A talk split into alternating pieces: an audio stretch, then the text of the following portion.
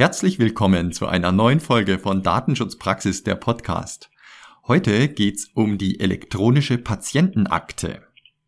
Unsere Interviewpartnerin ist Frau Dagmar Hartke, die Landesbeauftragte für den Datenschutz und für das Recht auf Akteneinsicht des Landes Brandenburg.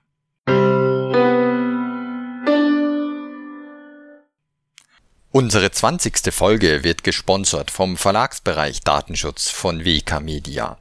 Die elektronische Patientenakte ist auch Thema im Standardwerk Datenschutzmanagement kompakt, herausgegeben von Dr. Eugen Ehmann. In Kapitel 14 erläutert die Medizin- und IT-Rechtsexpertin Diane R. Frank, wie der Datenschutz in Bezug auf die elektronische Patientenakte hin umzusetzen ist. Den Weblink u.weka.de/podcast 20 finden Sie auch in den Show Notes. Mein Name ist Severin Putz und zusammen mit Oliver Schunschek begrüße ich Sie zu unserer neuen Folge. Hallo Oliver. Hallo Severin, hallo liebe Hörerinnen und Hörer. Ja, heute möchten wir uns mit unserer Interviewpartnerin Frau Dagmar Hartke über das Thema elektronische Patientenakte und Gesundheitsdaten im Allgemeinen unterhalten. Herzlich willkommen, Frau Hartke. Ja, einen wunderschönen guten Tag. Die elektronische Patientenakte ist zwar seit 1. Januar aktiv, aber nach wie vor umstritten. Patienten sind verunsichert, viele Ärzte und Krankenkassen sehen Vorteile, einige auch Nachteile. Die Datenschutzprofis und Aufsichtsbehörden weisen nach wie vor auf Schwachpunkte hin. Oliver, gibst du uns wieder einen kurzen Überblick? Ja, sehr gerne. Ähm, erstmal vielleicht so als kleinen Hintergrund. Wie hat denn das Bundesgesundheitsministerium die Vorteile erklärt der elektronischen Patientenakte? Und da zitiere ich mal gerade. Welche Medikamente nimmt eine Patientin oder ein Patient? Welche Vorerkrankungen liegen vor? Wie sind die Blutwerte? Welche Untersuchungen wurden im Vorfeld durchgeführt? Wie verliefen frühere Behandlungen? Viele dieser Informationen über unsere Gesundheit stehen verteilt in den Aktenordnern unserer Arztpraxen und Krankenhäuser. Gehen wir dann zum nächsten Arzt, liegen diese Informationen über uns oftmals nicht oder nicht rechtzeitig vor und Untersuchungen müssen wiederholt werden. Seit dem 1. Januar 2021 können alle gesetzlich Versicherten eine elektronische Patientenakte ihrer Krankenkasse erhalten, in der medizinische Befunde und Informationen aus vorhergehenden Untersuchungen und Behandlungen über Praxis- und Krankenhausgrenzen hinweg umfassend gespeichert werden können. Nun, da hören wir also schon mal einerseits Vorteile, klar, aber wir hören auch, da sind ja, geht es wirklich um sensible Daten offensichtlich. Und was bedeutet das also für den Datenschutz? Und darüber wollen wir jetzt ganz gerne sprechen mit der Frau Hartke. Und da wäre meine erste Frage an Sie. Hm, Sie haben im August 2020 schon geschrieben, elektronische Patientenakte, Datenschutzverstöße sind vorprogrammiert. In der Kritik stand vor allem die Regelung zum Zugriff auf die Inhalte der freiwilligen elektronischen Patientenakte. Können Sie uns da noch mal ein bisschen das Problem einführen, warum Sie damals diese Pressemitteilung gemacht haben? Ja, gerne. Seit Beginn dieses Jahres können ja die Versicherten bei ihren Krankenkassen jetzt einen Zugang zu der elektronischen Patientenakte beantragen und können sich auch eine entsprechende App herunterladen. Äh, befüllt wird diese Akte dann auf Wunsch des jeweiligen Patienten, zum Beispiel von der Krankenkasse, von seinen Behandlern. Behandler sind die Ärzte und vielleicht auch Physiotherapeuten, also alle die, die letzten Endes eine Dokumentation führen und durch den Patienten selbst. Ähm, hierzu sind die sogenannten Frontend-Nutzer. Das äh, sind die Personen, die zu der Verwaltung der elektronischen Patientenakte eine App auf einem Mobiltelefon benutzen oder vielleicht sogar ein Tablet deutlich besser gestellt, da sie zumindest die einzelnen Leistungserbringer selbst berechtigen können. Was heißt das? Zunächst können die Versicherten, die sich freiwillig für eine elektronische Patientenakte schon entschieden haben, ähm, die ab dem 1. Juli 2021, das ist ein großer Anspruch, flächendeckend Ärzte, Apotheken und Krankenhäuser vernetzen können soll, nur das Alles- oder Nichts-Prinzip wählen und einem Leistungserbringer den Zugriff auf den gesamten Akteninhalt einräumen oder verweigern. Hier kann man schon so ein bisschen sehen, wo die Kritik hingeht. Mhm. Aktuell gibt es innerhalb der elektronischen Patientenakte zwei Bereiche für Dokumente. Der eine Bereich ist der Bereich, ähm, der von der betroffenen Person, also dem Nutzer eingepflegt wird. Und dann gibt es noch den Bereich, der vom Leistungserbringer eingepflegt wird. Ähm, allerdings ist es ähm, möglich, ähm, zwischen diesen Bereichen auch noch Dokumente zu verschieben. Auf diese Weise ist das Zugriffsmanagement für die Frontend-Benutzer, also die App-Benutzer, etwas gestaltbar. Also es ist etwas mehr als das Alles- oder Nichts-Prinzip, ähm, was auf dem ersten Blick ja ersichtlich ist, alles oder nichts. Mehr ist aktuell jedoch nicht möglich. Das heißt, es existiert noch keine einfache Möglichkeit, sich einzelne Dokumente der elektronischen Patientenakte freizuschalten, weil man zum Beispiel seinem Arzt nur ein einzelnes Dokument zur Verfügung stellen möchte und nicht die gesamte Akte. Letzten Endes ist der Nicht-Frontend-Nutzer also benachteiligt. Das sind wiederum die, die keine mobilen Endgeräte haben und über diese Endgeräte mit der App arbeiten können. Er hat hier leider nur zwei Möglichkeiten. Er kann entweder auf den 1. Januar 2022 ähm, warten, dann soll es für ihn möglich sein, dass er sich einen Vertreter bestellt, der seinerseits ein Frontend-Nutzer sein muss und diesen Vertreter dann für die eigene elektronische Patientenakte berechtigen kann.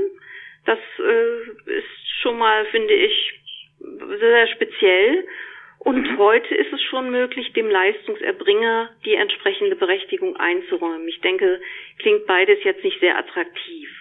Im mhm. ersten Fall, wenn ich jemanden beauftrage, sehen wir hier das Problem, dass erstens gegebenenfalls gar keine Person zur Verfügung steht, die das tun möchte, denn damit einher geht ja eine ganz große Verantwortung. Ähm, es geht zum Beispiel darum, dass man selbst ein sicheres Endgerät haben sollte wenn man mit diesem Endgerät auch noch Drittdaten abruft und die betroffenen Personen selbst können sich weiterhin kein Bild vom konkreten Inhalt ihrer Akte machen. Sie brauchen praktisch diesen Mittler, ähm, der das Endgerät für sie zur Verfügung stellt. Ähm, außerdem ist es unter solchen Umständen auch sehr schwierig, die eigenen Betroffenenrechte, äh, Betroffenenrechte geltend zu machen. Dazu würde ich dann später nochmal was sagen. Mhm. Ja, sehr gerne. Also es klingt jetzt erstmal, wenn man sich in die Lage einer Patientin, eines Patienten versetzt, wenn man vielleicht schon ähm, etwas älter wäre und eigentlich dadurch ja auch eine lange Patientengeschichte eher hat, ähm, da sind wahrscheinlich eben auch viele Daten drin, aber jetzt habe ich eben kein äh, Smartphone, ich habe kein Tablet, ich kann damit nicht umgehen. Wir sehen ja, was zum Beispiel jetzt einige Schwierigkeiten hatten mit Impfterminen, wenn das nur online wäre oder so. Also das klingt wirklich nicht ganz einfach oder jemand anderen dazu zu bevollmächtigen, dass die oder der eben mit den Daten dann äh, die Zuordnung macht, wer darf das sehen und wer darf das nicht sehen, ähm, ist natürlich wirklich schwierig. Da können Fehler passieren. Da äh, muss man erstmal jemanden haben, wie Sie sagen, der das machen äh, will, der sich das zutraut. Und auch diese Person muss natürlich vertrauenswürdig sein. Man will ja auch nicht jeden vielleicht in diese ganzen Sachen reingucken lassen, nur weil derjenige gut mit dem Handy umgehen kann. Ist also sehr, sehr schwierig. Und Sie haben uns ja schon einen kleinen Ausblick gegeben, äh, wie hier eine Änderung aussehen könnte, aber richtig zufriedenstellend ist ja auch die nicht, äh, was da in Aussicht ist. Ich wollte gern auch noch mal gucken äh, mit Ihnen zusammen. Sie haben auch gesagt sicheres Endgerät und man meldet sich am, am Frontend an. Ähm, wenn das sozusagen über eine App geht und ich da äh, über Zugriffe entscheide, äh, wie ist denn das abgesichert, äh, dass da nicht sonst wer sozusagen diese App auf dem Smartphone, wenn man denn eins hat und die App installiert hat, dass dann nur die der Berechtigte, die Berechtigte dann auch mit den Daten arbeiten kann? Äh, Sie sprechen jetzt über das Authentifizierungsverfahren. Genau. Ähm, da, äh, da hätte ich äh, ja. gern gewusst, wie, wie kann man denn das oder ist das schon sicher genug? Gibt es da äh, vielleicht von Ihrer Seite einen Punkt, wo Sie sagen, äh, aus Datenschutzsicht ist das nicht so gut gelöst? Äh, könnten Sie ja. uns da vielleicht auch was zu sagen? Das ist, das ist eine ganz spannende Frage. Das Authentifizierungsverfahren ist ja sehr, sehr wichtig, um einen sicheren Zugang praktisch zu gewähren. Und beim Authentifizierungsverfahren besteht neben einem von uns als unsicher bewerteten Verfahren immerhin die Alternative, die, äh, äh, die elektronische äh, Gesundheitskarte in Kombination mit einer PIN bei den Leistungserbringern vor Ort oder im Rahmen der App bei NFC-fähigen Mobiltelefonen einzusetzen. Insofern ähm, kann man da auch äh, praktisch anders arbeiten. Aber es ist festzustellen, dass beim Einsatz dieser elektronischen Gesundheitskarte und der PIN ein vom BSI spezifizierter Sicherheitsstandard erreicht wird. Und über diese Anmeldung hinaus können die Krankenkassen die alternative Versichertenidentität ALVI einsetzen. Das ist also ein anderes Verfahren. Mhm. Äh, die entspricht den Vorgaben der Gematik. Die Gematik ist die Stelle, die letzten Endes die datenschutzrelevanten Dinge im Hintergrund macht. Das sind nicht die Krankenversicherungen. Man erreicht allerdings mit diesem Alternativverfahren ein schlechteres Sicherheitsniveau. Und ähm, es wird durch das BSI dieses Zwischenverfahren auch nur für eine Übergangszeit akzeptiert. Letzten Endes ähm, muss man sich dann die Frage stellen, warum die Betreiber der elektronischen Patientenakte ähm, letzten Endes der Gematik die Möglichkeit gegeben haben, zunächst mal ein schlechteres Verfahren einzusetzen, bis man am Ende irgendwann ein sicheres Authentifizierungsverfahren einsetzen kann. Mhm. Ja, also wir alle würden uns eigentlich wünschen, dass gleich von Start weg sozusagen äh, die Sicherheit, auch gerade was jetzt Zugangs-, Zugriffskontrolle angeht, dass das von vornherein stimmig ist und nicht, dass man anfängt und dann sagt, ja gut, die Zugriffsberechtigungen, das zu regeln, anstelle von alles oder nichts kann man das sozusagen auf Dokumentenebene entscheiden, ohne jetzt irgendwelche Krücken nutzen zu müssen. Ähm, das hätte eigentlich doch schon zum Start weg äh, so geregelt sein müssen, dass es funktioniert und dann die sichere Anmeldung. Wäre wünschenswert gewesen, dass man von vornherein ein sicheres, aber auch ein äh, Verfahren im eins, was eben die allermeisten Nutzer wirklich auch anwenden können, weil ich kann mir auch vorstellen, äh, wer das gewohnt ist, sozusagen dann die NFC-fähige Karte an das Smartphone zu halten und dann noch ein PIN und so weiter, für äh, bestimmte Altersgruppen wird das nicht schwierig sein, aber für andere, die vielleicht gerade froh sind, dass man ihnen die App installiert hat, äh, das dann auch noch zu können, wird also nicht ganz einfach werden. Ja, Und an dieser Stelle würde ich vielleicht gern auch nochmal auf ein Thema hinweisen, was ähm, ja auch nicht so ganz geklappt hat in der Umsetzung. Mhm, gerade ja. weil es für diese Eingangszeit ähm, keine befriedigenden Möglichkeiten gibt, für Nicht-Frontend-Besitzer zuzugreifen auf eine Akte, wenn man sie vielleicht doch haben möchte ähm, denke ich, ist es problematisch, dass die Krankenversicherungen, Krankenkassen darauf verzichtet haben, Patiententerminals aufzustellen. Das war eine Alternativforderung von uns. Wir haben gesagt, wenn man äh, Menschen hat, die sie nutzen möchten, die es anders nicht können, dann sollte in den ähm, Krankenkassen, wenn man sie aufsucht, ein Self-Service-Terminal stehen, wo man dann eben das, was man sonst nicht sehen kann, auslesen kann und damit ähm, erkennen kann, was habe ich überhaupt jetzt inzwischen drauf und sich ein Bild verschaffen, vielleicht auch Betroffenenrechte nutzen. Das hat man jedoch leider Gottes ähm, seitens der AOK, über die spreche ich dann hier, aus Kostengründen gestrichen und hat uns dazu mitgeteilt, es sei nicht nur ein immenser finanzieller und logistischer Aufwand, sondern man gehe auch davon aus, dass Personen, die ähm, kein Mobiltelefon hätten, dann, wenn Sie das nutzen wollen, regelmäßig die Hilfe der Mitarbeiterinnen und Mitarbeiter benötigen würden in den Krankenversicherungen und ähm, das äh, möchte man nicht. Und ich finde es sehr schade, dass man hier außer Acht lässt, dass es sehr wohl mündige Bürgerinnen und Bürger geben kann, die ihr Recht gerne nutzen möchten und vielleicht einfach nur nicht so versiert sind. Mhm, und die AOK hat auch ähm, es abgelehnt aus Sicherheitsgründen, weil sie sagte, ähm, dass es eine Manipulationsgefahr gäbe. Ähm, dem muss ich entgegenhalten, dass ein Terminal immerhin ein in sich abgeschlossenes System ist, für das dann die Krankenkasse selber verantwortlich ist, während ich den Nutzerinnen und Nutzer, die eine App nutzen, dann auch die Verantwortung für die Sicherheit ihres Smartphones oder ihres Tablets übertrage und so ein bisschen hin und her schiebe, mit der Frage, wer ist hier eigentlich für was verantwortlich. Ähm, ich finde es schade, dass das jetzt erstmal nicht geklappt hat, ähm, diese Notlösung für den Einstieg zur Verfügung zu stellen. Also es war ein ganz wichtiger Hinweis und das finde ich jedenfalls wäre auch ein sehr schönes Angebot gewesen. Äh, man denke jetzt auch zum Beispiel äh, bei den Banken gibt es ja auch so Terminals, wer vielleicht äh, kein Mobile Banking, Online Banking macht, aber trotzdem äh, da irgendwie Überweisungen erfassen will oder Auszüge abholen, was auch immer, gibt es da ja auch in den Vorräumen der Bankfilialen. Und äh, da hätte man sich sicherlich auch was überlegen können und sollen. Und sie hatten ja, also die Aufsichtsbehörden hatten ja äh, gesagt, wenn es äh, nach dem 1. Januar 2021 äh, ein nicht datenschutzgerechtes Angebot geben sollte für die elektronische Patientenakte, und wir haben ja jetzt von einigen Schwachstellen gehört, wollten ja die Aufsichtsbehörden von weiteren Aufsichtsbefugnissen Gebrauch machen. Wie steht's denn da? Ja, wir haben eine solche Ankündigung ähm, tatsächlich gemacht ähm, und haben dann auch Warnungen gegenüber unseren Krankenkassen in Brandenburg ausgesprochen. Ähm, wir haben allerdings äh, nicht mehr gemacht und zwar kann ich Ihnen auch sagen, warum. Die. Situation ist für die Krankenkassen sehr, sehr schwierig und das ist uns auch bewusst. Letzten Endes, letzten Endes wird der eigentliche Betrieb der elektronischen Patientenakte ähm, sowie die Spezifikation durch die Gematik bewerkstelligt. Das ist sicherlich für die Krankenkassen eine sehr schwierige Situation, denn sie sind im Gesetz als die verantwortlichen Stellen bezeichnet worden.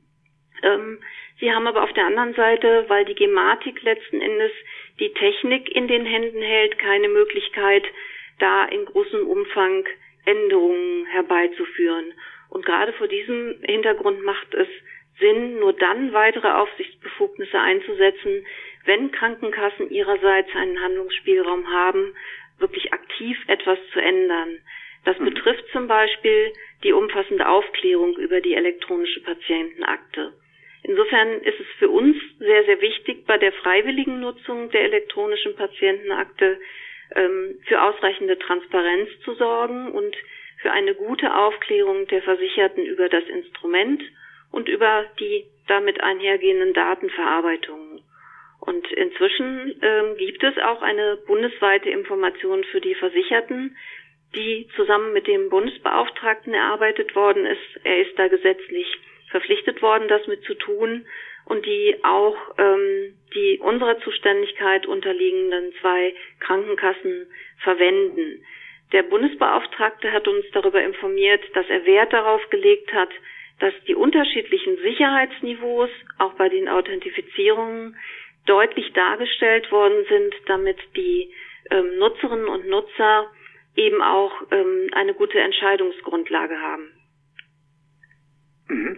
Das äh, heißt also, nachdem ja trotz aller Warnungen die elektronische Patientenakte da ist, die Versicherten sollten, so sagen Sie, sich auf jeden Fall auch anhand der gerade beschriebenen Informationen äh, möglichst ausführlich ein Bild verschaffen. Äh, zum einen, äh, was sind da die Vorteile, mögliche Risiken, wie steht es um die Sicherheit, dass man jetzt nicht sozusagen das einfach beantragt und dann äh, gar nicht weiß, wie man damit möglichst datenschutzgerecht zum eigenen Schutze eben umgeht. Ähm, was, was sollten denn die Krankenkassen jetzt machen? Warten, bis sie tatsächlich in die Lage kommen, äh, dass sie als verantwortliche Stelle handeln können, weil dazu muss ich ja eben auch äh, entscheiden können über äh, bestimmte Maßnahmen, sonst kann ich ja meine Verantwortung gar nicht wahrnehmen. Also das ist letzten Endes die sehr bittere Geschichte, dass die Krankenkassen äh, tatsächlich durch die Einschaltung der Gematik, die eben die Technik abdeckt, nicht in der Lage sind, hier im großen Stil Änderungen herbeizuführen. Der Gesetzgeber hat bitter gesagt ein Stufensystem aufgebaut. Das heißt, die elektronische Patientenakte wird von Stufe zu Stufe auch datenschutzkonformer, aber der Einstieg ist es eben nicht. Und ähm, letzten Endes bleibt einem mündigen Patienten und Versicherten nur übrig, sich die Karten mal zu legen und zu sagen, wie wichtig ist es mir vor diesem Hintergrund der Unsicherheiten, dass ich vielleicht das, was mir extrem wichtig ist, einzelne Dokumente nur zu verwenden und nicht in der Einstiegszeit die komplette Patientenakte, die dort dann in dem Umfang, wie ich sie reingegeben habe, vorliegt, ähm, vielleicht zu sagen, ich warte noch ab, äh, denn ich sehe eigentlich im Moment nicht, dass wir in der Übergangszeit hier noch die Veränderungen, die wir gerne jetzt schon hätten, bekommen würden. Mhm. Jetzt haben wir speziell auf die elektronische Patientenakte geschaut, wo es eben, äh, und da bin ich Ihnen schon mal sehr dankbar, dass Sie uns da diese Einblicke gegeben haben, wo es also wirklich darum geht, wie kann man denn Gesundheitsdaten eigentlich datenschutzgerecht äh, verwalten, wie kann man da für Sicherheit sorgen.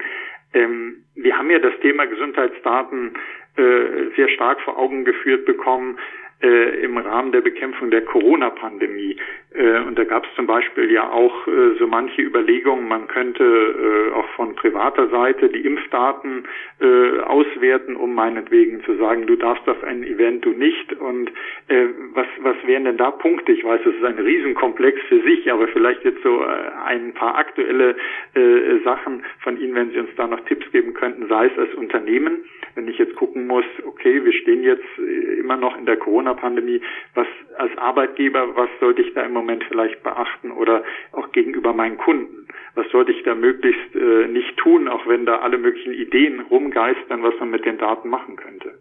Ja, das ist im Moment tatsächlich ein ganz großes Thema, was uns als Konferenz der Datenschutzbeauftragten auch ähm, berührt und wo wir jetzt im Moment auch ähm, Unterlagen erarbeiten. Letzten Endes ähm, gibt es ganz verschiedene Gruppen, wo wir uns überlegen müssen, ähm, wie diese Gruppen datenschutzrechtlich gestellt werden müssen. Wir haben einerseits zum Beispiel die Beschäftigten im medizinischen Bereich, ähm, für die es möglicherweise anders aussehen könnte, was gespeichert werden darf und was auch übermittelt werden darf.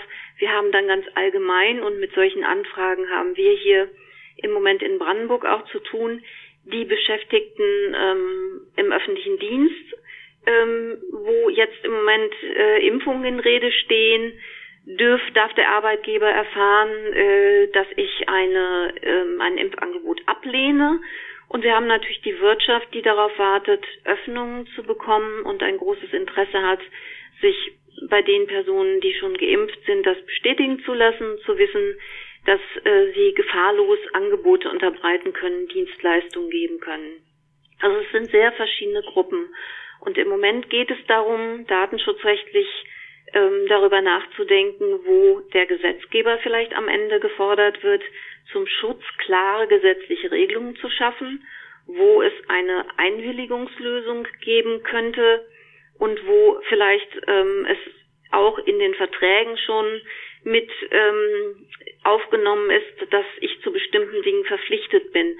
Ähm, wir sind im Moment als Konferenz dabei, hier ein Papier zu erarbeiten, was wir zur Verfügung stellen und deswegen muss ich jetzt ein bisschen vorsichtig sein. Ich möchte mhm. in keiner Weise vorgreifen, weil man ja gerade von uns auch abbestimmte Meinungen haben will. Mhm.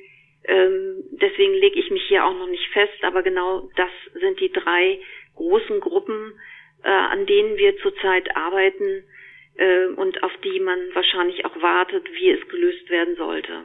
Mhm, absolut. Deshalb ist der Hinweis von Ihnen so wertvoll, dass da entsprechend von der DSK äh, auch was kommen wird, weil da äh, sind sicherlich viele Datenschutzbeauftragte als in unserer Hörerschaft dankbar, wenn sie sagen, wir, wir werden gefragt im Unternehmen, was können wir hier nutzen, wie müssen wir uns verhalten und wenn sie da äh, wieder Orientierung, Unterstützung bekommen, da freuen wir uns alle schon auf äh, diese Veröffentlichung. Ich hätte einen letzten Komplex, den ich vielleicht kurz mit Ihnen anschauen ja. wollte, und zwar die Gesundheits-Apps. Also man kann sich hier jetzt bestimmte Apps auch verschreiben lassen. Genau. Und ähm, da gab es auch mal eine, äh, einen Hinweis aus einer Aufsichtsbehörde, das hieß dann so, Vorsicht bei Gesundheits-Apps, Schutz und Sicherheit von Patientendaten müssen höchste Priorität haben. Was ist denn da so der Punkt? Wo sollte man äh, jetzt aufpassen? Also ich stelle mir vor, ich äh, man soll sicherlich auch nicht jede beliebige App, die sich als Gesundheits-App im äh, Google Play Store ausgibt, äh, runterladen und meinen Daten füllen. Äh, was, wo, worauf sollte man hier achten? Wo sind da die Probleme? Ja, erstmal ist es natürlich wichtig, ähm, nicht einfach spontan irgendwas runterzuladen, sondern sich erstmal die Frage auch zu stellen, wem möchte ich meine Daten tatsächlich zu welchem Zweck zur Verfügung stellen. Das klingt jetzt komisch. Ähm, werden meine Daten zum Beispiel an den Hersteller und der Arbeiter der App übermittelt, bekommt er meine Gesundheitsdaten pur. Das muss nicht sein, weil man Daten zum Beispiel auch auf dem Handy lokal speichern kann. Um das festzustellen, genügt in der Regel erstmal der Blick in die Datenschutzerklärung Und äh, wie wir alle wissen, ist die meistens sehr lang und sieht ganz fürchterlich aus, äh, weswegen viele da auch gar nicht so gerne reingucken. Aber hier werden diese Fragen in der Regel auch beantwortet. Was auch wichtig ist, ähm, wo werden die Daten konkret verarbeitet? Ähm, in der EU haben wir bekanntermaßen ein solides, gutes Datenschutzniveau. Das kann aber schon anders sein, wenn jemand ähm, bei seiner App auch äh, mit Dritten zusammenarbeitet, die dann irgendwo außerhalb der EU sitzen können und äh, die Daten also praktisch dann in einen anderen Rechtsraum reingegeben werden könnten, äh, was zu Problemen führen könnte. Dazu kommt, dass der Markt für Gesundheits-Apps ja schon sehr unübersichtlich ist und auch die Zielrichtungen. So gibt es zum Beispiel Tracking-Apps, äh, die mit Smart-Metern ähm, wie der eigenen Smartwatch Gesundheitsdaten auslesen, ähm, hier jedoch einerseits keine Genauigkeit in der Diagnose liefern und andererseits die Daten eben nicht angemessen schützen. Da kann ich den Tipp geben, dass man ein bisschen darauf achten sollte, ob die App eine BSI-Zertifizierung hat. Das haben einige Apps. Äh, wenn sie BSI-zertifiziert ist, dann ist das erstmal ein Hinweis, dass zumindest in diesem Bereich Datensicherheit auch mehr vorhanden ist. Das wäre etwas, was ich auf jeden Fall machen würde. Mhm. Ähm, ja. Ja, und, und vielleicht in, in Zukunft, wenn wir dann, also weil das Thema liegt meinem Kollegen Severin Putz und mir sehr am Herzen, deshalb sprechen wir oft auch von der Datenschutzzertifizierung nach Datenschutzgrundverordnung, wenn die dann eben eines Tages soweit ist, dass man sagen kann, das ist von einem Anbieter, der wirklich ein tatsächliches Datenschutzzertifikat hat nach Datenschutzgrundverordnung und nicht sich irgendwie selbst äh, durch Selbstbestätigung oder ein anderweitiges Zertifikat eben entsprechend so nennt, dann wäre das ja auch nochmal eine Hilfe. Das wäre eben ganz toll, wenn man, äh, wenn vielleicht Krankenkassen, sage ich mal, äh, später sagen wir, das sind also Apps, äh, die für meine Versicherten und da haben wir auch vorher schon geguckt, dass die BSI-Zertifizierung haben, äh, Datenschutzgrundverordnung-Zertifizierung haben und dass man äh, da als Patientin, Patient später mal so gucken könnte. Das, da gebe ich Ihnen recht, da freue ich mich auch drauf. Wir sind, glaube ich, schon recht weit auf dem Weg dorthin, dass es mal irgendwann losgehen kann. Ähm, aber das ist ein sehr kompliziertes Verfahren. Nur für den Nutzer ist das äh, die super schöne Sache, wenn er einfach gucken kann, okay, Datenschutzzertifikat anerkannt und zusätzlich BSI-Zertifikat, dann kann ich auch sehr viel entspannter solche Apps nutzen und davon ausgehen, dass meine Gesundheitsdaten tatsächlich geschützt sind. Mhm. Also da freuen wir uns alle schon drauf, weil praktisch kann das alles sein und wir sehen ja, äh, Telemedizin hat auch so gewisse Vorteile. Das haben ja viele gerade jetzt in der Corona-Pandemie gemerkt, dass es auch mal gut ist, äh, anderweitig sozusagen vielleicht mit Ärzten Ärzten kommunizieren zu können. Aber natürlich muss dabei der Datenschutz gewahrt sein, da muss die Sicherheit stimmen. Und äh, da sind wir alle froh und dass die Aufsichtsbehörden und auch das BSI sozusagen gucken, äh, dass das äh, sich in die richtige Richtung entwickelt.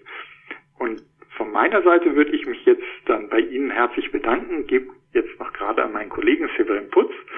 Und äh, wie gesagt, das Thema äh, Gesundheitsdaten äh, hat viele, viele Facetten und wir sind da froh, dass Sie uns doch äh, sehr gute Einblicke geben konnten. Ja, vielen Dank. Ja, Frau Hartke, von meiner Seite aus auch noch eine Frage und zwar äh, stelle ich mir so ein bisschen mit dem Blick auf die, die praktische Umsetzung und Anwendung die Frage, ältere Patientin, älterer Patient ähm, pflegt ein Vertrauensverhältnis zum Arzt und ähm, möchte das dann mit der Arztpraxis regeln, möchte im Prinzip, äh, dass dann eine Sprechstundenhilfe oder jemanden der Arzt selbst ähm, Einträge vornimmt oder ähm, Berechtigungen zuweist an seiner Stelle. Das ist ja schon auch eine Verantwortung dann für die Arztpraxis ähm, haben Sie dort an die Stelle der äh, Arztpraxen sozusagen nochmal äh, Hinweise und Empfehlungen, wie sie sich verhalten ähm, sollen? Ja, Sie sagen das zu Recht. Das ist eine sehr hohe Verantwortung und ähm, ich finde, es ist wirklich auch sehr anspruchsvoll für eine andere Person etwas wahrzunehmen, weil es sehr fehleranfällig ist. Letzten Endes übernimmt man die große Verantwortung und muss dann auch ähm, wirklich sehr genau arbeiten, um das sicherzustellen. Und ich glaube, das ist auch so ein bisschen der Punkt, dass viele Ärzte sehen, dass die elektronische Patientenakte zwar am Ende, wenn sie komplett eingeführt ist, etwas Wunderbares sein kann, dass aber an vielen Stellen eben ein großer Aufwand dahinter steht und diese besagte Verantwortung. Und davor scheuen sich, glaube ich, zurzeit auch viele Ärzte. Das kann ich an dieser Stelle, wenn man selbst ähm, vielleicht bei seinem Sicherheitssystem sich nicht so ganz äh, sicher ist, dass das wirklich 100 Prozent gut ist, kann ich das auch verstehen. Also letzten Endes ist es immer wie äh, in anderen Fällen auch wichtig, genau hinschauen, um Fehler zu vermeiden und das Vertrauen, wenn es in einem gesetzt wird, rechtfertigen. Dankeschön. Und dann habe ich noch eine Frage zu dem diesem äh, besonderen Verhältnis. Ähm, eine äh, ein Patient, eine Patientin kann eine Vertrauensperson benennen, die an ihrer Stelle dann ähm, die mit der App eben die äh, Patientenakte bedient und äh, Berechtigungen zuweist in ihrem Auftrag oder ja mit ihrer Mitwirkung. Ähm, das denke ich könnte auch ein sehr realistisches äh, äh, Szenario sein, wenn man jetzt schon weiß, ähm, dass viele ältere hm, Patientinnen und Patienten da auch ein Stück weit die Hilfe suchen von Verwandten und Tochter, Sohn, äh, je nachdem. Ähm, was was äh, muss man da nochmal wissen? Äh, äh, riskieren die Angehörigen dort ähm, äh, von Ihnen, äh, von den Datenschutzaufsichtsbehörden ähm, auch ermahnt zu werden oder wie ist dort die spezielle Situation? Ich denke, das ist äh, auch eine Frage, die sich der ein oder andere stellen könnte. Ähm, das würde ich jetzt gar nicht so sehen. Ich denke mal, es ist wichtig für denjenigen, der sagt, ich kann das nicht selber machen, gerade ältere Menschen, die eben keine mobilen Endgeräte nutzen wollen oder können, brauchen dann vertrauenswürdige Dritte, die ihnen diese Hilfestellung geben. Und ähm, ich würde da immer empfehlen, auch für denjenigen, der es übernimmt, es ist eine wahnsinnig hohe Verantwortung, das im Vier-Augen-Prinzip zu machen. Denn wenn man mal ganz ehrlich ist, ähm, ich gebe jemandem die Möglichkeit, meine kompletten Gesundheitsdaten zu sehen. Ich gebe jemandem die Möglichkeit, Berechtigungen selber einzutragen und äh, sehr vieles für mich zu regeln. Das sollte man, wenn man es für jemanden übernimmt, wirklich mit ihm gemeinsam machen und ähm, vielleicht auch sich eine Notiz dazu machen, was man tatsächlich gemacht hat. Ähm, denn es kann natürlich auch schwierig sein, wenn jemand nachher misstrauisch wird und sagt, oh je, ähm, was hast du denn da bei mir jetzt gemacht? Ich kann es ja nicht kontrollieren, ich fühle mich jetzt verunsichert und kann dann natürlich auch die Kontakte und Beziehungen stören. Letzten Endes riskiere ich, wenn ich jemanden beauftrage, dass dessen ähm, genutzte Geräte nicht sicher sind.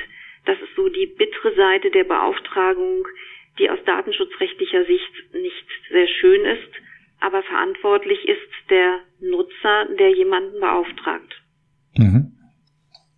Ein spannendes Thema, ein hochkomplexes Thema, ein, ein emotionales Thema auch, finde ich, ähm, das mit Sicherheit die nächsten Jahre auch äh, noch einige äh, ja, Veränderungen und ja, andere äh, Schwerpunkte erfahren wird. Darf man gespannt sein. Frau Hartke, vielen lieben Dank für Ihre Antworten und äh, für Ihr Dasein bei uns beim Podcast Datenschutzpraxis. Dankeschön. Ja, vielen Dank. Und auch dir, lieb, äh, lieber Oliver, vielen Dank für die Moderation und deine Fragen. Ja, sehr gerne. Spannendes Thema, wirklich wichtig. Und liebe Hörerinnen und Hörer, ich hoffe, es hat Ihnen gefallen. Sie haben ein paar Informationen für sich herausziehen können. Ihnen ein herzliches Dankeschön und wie immer, wenn Sie Fragen an uns haben und vielleicht auch Vorschläge für künftige Sendungen, künftige Fragen, die wir stellen sollen, bitte schreiben Sie uns an dsp.wk.de. Wenn Ihnen diese Podcast-Folge gefallen hat, dann abonnieren Sie doch einfach unseren Podcast. Das ist kostenlos und Sie verpassen künftig keine neue Folge. Also bitte einfach abonnieren. Vielen Dank und eine gute Zeit. Ihr Team von Datenschutzpraxis, der Podcast.